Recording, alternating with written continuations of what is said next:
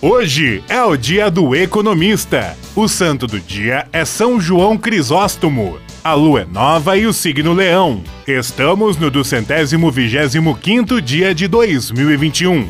Faltam 140 dias para acabar o ano. O 13 de agosto na história. Em 1923 é inaugurado o Hotel Copacabana Palace, no Rio de Janeiro. Em 1943 ocorre a criação do Território Federal do Rio Branco, atual estado de Roraima, no Brasil.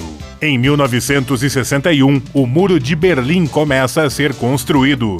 Em 1966, o governo militar institui o Fundo de Garantia por Tempo de Serviço, o FGTS. Em 1987, em Goiânia, uma cápsula de césio, retirada de uma máquina utilizada em radioterapia, foi vendida a um ferro velho, gerando um rastro de contaminação. Foi o maior acidente radioativo do Brasil e o maior do mundo ocorrido fora das usinas nucleares. Em 2014, morre aos 49 anos o político brasileiro Eduardo Campos, quando o jato em que viajava do Rio de Janeiro a Guarujá caiu em um bairro residencial de Santos. Em 2015, morre aos 60 anos a atriz Betty Lago. Ela lutava há três contra um câncer na vesícula. Frase do dia: Creia em si, mas não duvide sempre dos outros.